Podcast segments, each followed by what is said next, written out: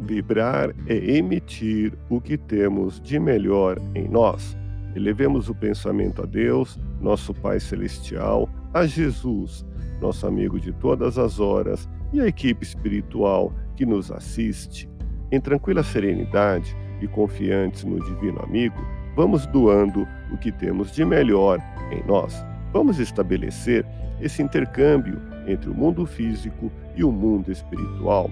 Que tenhamos nesse momento, as bênçãos dos espíritos superiores que nos influem, que nos inspiram, que nos ajudam em nossa tarefa de amparar as dores alheias, que possamos, eu e você, pensarmos na construção de um mundo melhor e nessa integração sentir muito bem em estarmos juntos. Aprende a viver sem excessos, desapega quanto possível dos bens materiais não guarde qualquer ressentimento.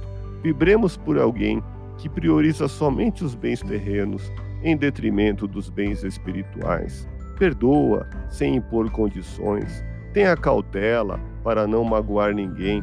Afaste de você a badalação. Não creia naqueles que elogiam sem motivo. Prefira ouvir uma crítica honesta a um galanteio vazio. Não crie qualquer vínculo com o mal conserva a mente aberta para a verdade. A crítica aos seus atos poderá trazer o alerta de que você necessita para se equilibrar. Não perca tempo com futilidades. Não seja moralista. Procure não estimular discussões inúteis e não se iluda a seu próprio respeito. Ore e apoie as iniciativas nobres. Cultive o hábito da alegria, convicto de que cada coisa acontece ao seu tempo. Deus te abençoe e te faça feliz. Que Jesus seja louvado.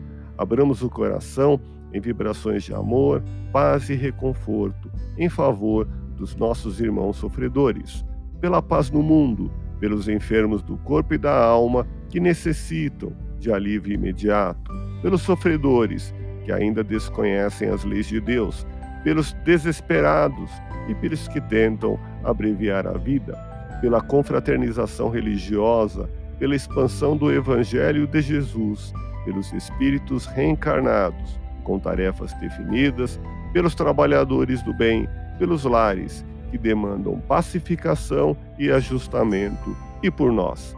Confiemos em Jesus, pois o Senhor nos oferece sempre o melhor. Graças a Deus. Ouça podcast Espiritismo Agradeço sua audiência, fique na paz do Cristo e até o próximo episódio.